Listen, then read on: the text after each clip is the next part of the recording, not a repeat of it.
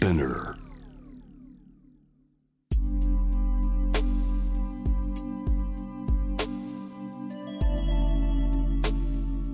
眠らない街六本木。高層ビルの一室に現れる深夜の保健室。重たいドアの向こう側。ここでは誰もが飾らない言葉で語り始める。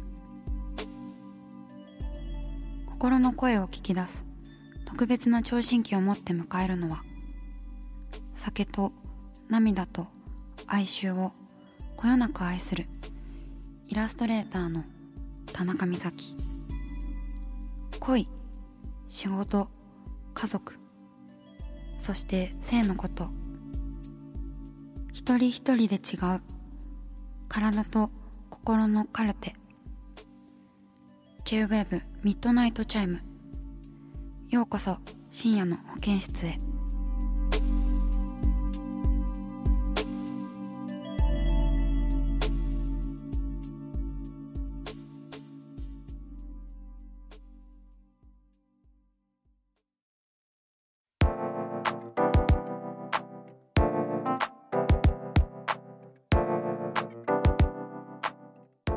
J-WAVE ミッドナイトチャイム今夜もこの方をお迎えしています。こんばんは須藤蓮です。よろしくお願いします。よろしくお願いします。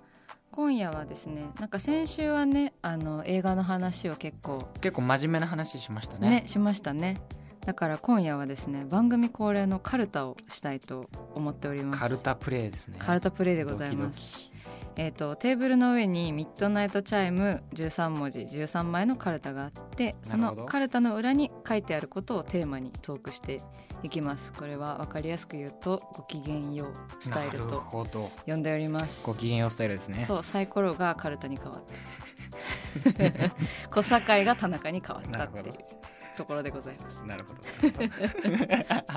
じゃあ早速引いてください。えー、どうしよう H いっちゃうか。H、はい。これは何の H だ？ナイトの H か。ナイトの H ですね。チャイムもありますね。ナイトの H ですね。はい。じゃん。おー。何ですか？長年手放せないものは。ああこういう感じなんだね、うんうんうん。なるほどなるほど。もうちょっと結構キワキワの質問来ると思って身構えてたら全然。話せるやつじゃん、うん話せるやつだよ。長年手放せないもの？うんでもあれだよね。こう古いものを大切にしたいって言ってでたから、前回俺すっげえ古いもの大切にしたいって話長々したんだけど、めちゃくちゃ断捨離すんだよね。結構サバサバっとそうそうそう。結構なんかもらったものとかでもありがとうございましたって言って結構簡単に捨てれちゃんうんから、長年大事にしてるものってなんだろうな。だからあの服とかもさ、うんうん。買ってすぐ飽きていや全然守備一貫してないね俺。長年手放せないものなんかあります？美咲さん。私もねあんまりないんだよね。長結年構物にこう執着ない？あ執着ない方だから。あ俺物より記憶とかを大事にしちゃうんだよ。あずっと捨てれない。あでも昔すごく好きだった本とかはーうん。手元にあるね。うん。あのー小学生の時とかにうん。ハマってた本。うん。なんか、ま、すごい「マチルダは小さな大天才」っていうめっちゃ幼児向けのうん。小説でなんかその本はね僕すごい小説が好きでうんうん。本当影響を受けたカルチャーで言ったらもう本当小説しかないぐらいうん。本が好きなんだけど、その初めて読書っていうの面白いって思った本が「マチルダは小さな大天才」であとね絵本も捨てれない俺。あそうなんだ。絵本は捨てないわ。へえ、真っ黒ネリノって絵本と、うん、バムとケロの寒い朝っていう 絵本があってなんか内容わかんない題名だね。ね。昔から結構マイナーどこ攻めがちなんだけど、うん。そのね、バムとケロの寒い朝っていうカエル,、はいカエルとうん。その動物2人のやり取りのやつなんだけどそのね、シリーズものなんだけど第3回にアヒルちゃんっていうのが出てくるんだよ。うんうん。で俺なんかそのアヒルにときめくのよ。ない？うん。この動物ときめくとか。ありますあります。なんかさちっちゃい頃とかってなんかキャラに恋するみたいなことってあるじゃないですか、うん。で俺もうその初恋が多分バムとケロの寒い朝のアヒルちゃんでその アヒルちゃんが書いてある絵本は長年捨ててないね。うんうん今見てもキューンってくる？うん来る。うんうんうん。可愛いってもうでもだから女性とかもさうん。鳥っぽい人好きとかさ、うんうん。結構あるのよ、あるね、うん、小鳥っぽい人好きとか結構鳥フェチかもだから。あインコとか。私も最近インコをインコいいよね。うん。飼ってるんです？えっとインコを飼ってる友達がいて、うんうん。それであのうちに遊びに来てくれてインコを連れて遊びに来てくれたあそうなんだ。そうそれでもうねみんなの肩に泊ま乗るんだ。泊まり歩いて絶対可愛いやん。めちゃめちゃ可愛くて、うん。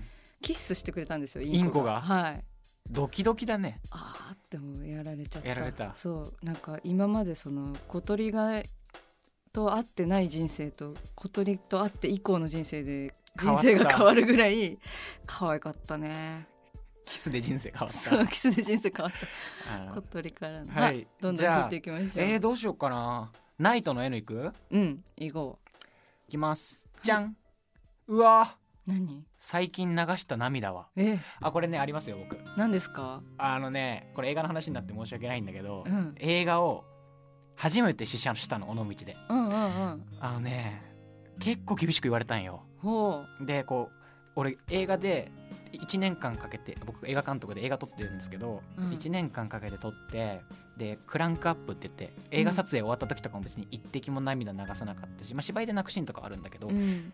なかったんだけど初めてその映画の舞台での広島県尾道市ってところに店に行ってうん。そこで厳しい意見うん受けた時に涙止まらなくなっちゃってめちゃめちゃ普通に大人っ子泣きした、うんうんうん。泣いたりする？泣いたりしますよ。結構涙もろい方かもしれない。あ本当、うん。最近流した涙は？あの朝なんか朝家出た時に、うん。なんかの外の空気がなんか昔辛い時に感じた空気と全く一緒でそれだけで結構泣いてわかる。だからそのさ家出れない時とかある。匂いってめっちゃ記憶喚起しますよね、あの日のあの匂いだとかありません、うんそうそう。外の空気とかで、それで直結してうん。なんかそういうなんだろうな。直結すること脳にうん。直結すること、言葉とかより結構嗅覚で泣いたりとか、でも芝居の概念でもあるんですよそういうのって。あそうなんだ。そうそうそう。だから結構人の差がみたいですね。うん。自動涙腺システムみたいな。そうリリースオブジェクトっていうらしいんだけどなんかこれを見ると泣くっていうのが人それぞれ、れあって、この匂いを嗅ぐと泣くとか、うんうんうん。それをなんか用意しとくみたいなのがなんか海外のね芝居の俳優のうんメソッドみたいなのにあるんだけど、あだからなんかあそうあるるあるあるあるって言ったらあれだけど、うん。誰しもあることみたいよあることなんだね、うん。じゃあ最後に一枚。どこれ俺選んでいい？また。いいよいいよ。やったなんか どうしよう。でも美咲の愛いく？ああそうだね。じゃあこ愛っちの。二つありますね。ド派手なピンクの方にしますか、はいピンクで。じゃじゃん。あなたの相棒は？あ相棒いる？相棒ね。相棒ってどういう意味だろう？これ何の相棒？にかによるけど、うん広い意味で。彼女とかいないんですけど、うんうん。そのだから映画を一緒にやってる人が相棒だなっておなんかすごいまとまった回答で申し訳ないけど、うんうんあのいるよだから、うん。うんその相棒だって思える人としかしもの作れないんよ。うん。だからプライベートで会う人って俺あんまりいないんだけど、うんうん。その仕事でご一緒する人とかは、うん。なんか結構相棒味あるよね、うんうんでも俺同じものしかカバンしか持たなかったりするからあ穴開くまで使うんだけど今使ってる革のカバンとか穴開くまで使ったりとかない？なんか同じもの使わない、うんうん、同じものばっかり使う。そうだよね、うん。だからある意味ね。うん。全部相棒だね、うんそういう意味では。でも俺あの断捨離しないとむしろすごい勢いでその物が散らかっていくっていうかさ、家うん。部屋綺麗なタイプ？いや全然。ダメでダメでしょ？ダメ ダメそうだった。そういやうん同じタイプかなと思って、うんうんうん。あの疲れれば疲れるほど部屋汚くなりません？あそうそう。で定期的に物捨てません捨てる。それで残ってるやつは相棒よね。そうだね、うん。だからその終わりまでわかんないよね。そう。結果これが相棒になったんだみたいな感じだからまだまだ。相棒認定まで時間かかるよね。ね我々はい。言ってもこうまだ20代ですから。20代なんで。そうまだ相棒と言える言えるのもかのかっていう交互期待って感じ、交互期待ですね本当に。なんだそれはって感じですけど。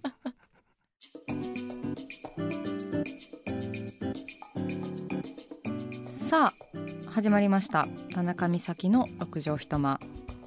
大勢の目に触れたものから人知れずこっそり楽しまれたものまでイラストレーター田中美咲の作品を作者自ら紹介します今夜もこの時間は番組スタッフと一緒にお送りします。よろしくお願いします。はい、こんばんはよろしくお願いします。はい。それでは田中美咲先生、今夜の一枚は？ロマンポルの気候はい。はい、ということで。これちょっと下ネタきましたね。そうなんです。ロマンポルノ機構というのはですね日活ロマンポルノというねあの映画のこうジャンルがありましてそれを見て私がイラストとコメントをするっていう日活ロマンポルノのホームページであの連載させていただいているものでございます。はい、はい月1で更新してますね。これは日活のホームページからそうですね入れる感じですかね。はいで本当にいろいろな日活ロマンポルノ私もね日活ロマンポルノあの好きでちょこちょこ見ていたんですけれども本当でもなんだろうなマニアっていう感じではなくてなんかこうこれからもっと見ていきたいなって思っていたところなのであの日活さんに声かけていただいてこう日活ロマンポルノ見放題ということでね。まあ感想という感じでイラストをあの描いております。はい。本当に私得でしかないって感じなんですけど月一更新ということですけれども、例えばどんな作品を見てるんですか？そうですね。今までので言うと「えー桃尻娘」っていうものとあと「白い指の戯れ」っていうものが。でまあその18金ではあるんですけどなんか日活ロマンポルノがやりたいことと私がやりたいことって結構に似ているのではというあのことを考えておりましてまあなんだろうこうロマンポルノっていうその言葉自体が結構好きでねあのロマンとポルノがこう妖艶さと爽やかさがこう同居しているっていうか感じがして不思議とこう魅力的な言葉だなっていうふうにずっと思ってたんですよね。であとはその才能のある監督や役者の方々のこう初期のチャレンジングな内容であったりあとすごい構図がねあの独特だったりするんですよ。これどこにカメラ置いてるのみたいな感じで、あの素人目線ではあるんですけどすっごい素敵な構図が多くてもう本当にあのそういうところから影響を受けて、まあ、気が付いたことをラフやメモのように書く回があったりとかあとは本当完成されたイラストにをアップする回もどちらもあって良いかなというふうに思ってはいるんですよね。でこれからも本当いろんな作品を見ていろんなイラストをアップしていくので私もまだなんかこれからどうなっていくのか読めないんですけどあの映画をおすすめしていくっていう感じの連載ではないかもしれないですね。本当にあの私のイラストと私が見たこう感想というか割とその映画の内容についてはあんまり触れていないのでなんかこうまあそういうこうエッチな映画結構エッチなのでエッチな エッチなばっかり言ってるけどなんかそういうあのこうセクシーすぎるものに興味がない方もこれから興味を持ちたいなっていう方のまあ入り口にもなり得ると思いますね。はい、あの映画自体は18歳以上じゃないと見れないのでそこだけ気をつけていただければと思います。はい、でインスタグラムにも、あのー連載が始まったよっていう告知はさせていただいているのでそこから探してみていっていただければと思います。でなんか連載ってやっぱり追われるじゃないですか。宿題みたいになっちゃうんですよね。なんかロマンポルノもイラスト描くのもどっちも大好きなのになんか やらなきゃいけないことみたいになっちゃって、うん。結構大変だなって思いながら今頑張ってます。正直。はい。でもすごいあの憧れの世界とちょっとつながれて嬉しい気持ちですね。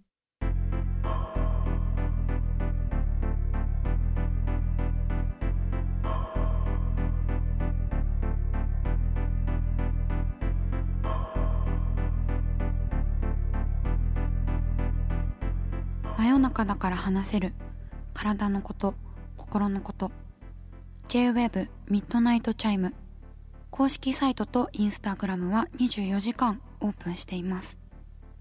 あなたの悩み番組へのメッセージお寄せください。来週もイラストレーターの田中美咲が深夜の保健室でお待ちしています。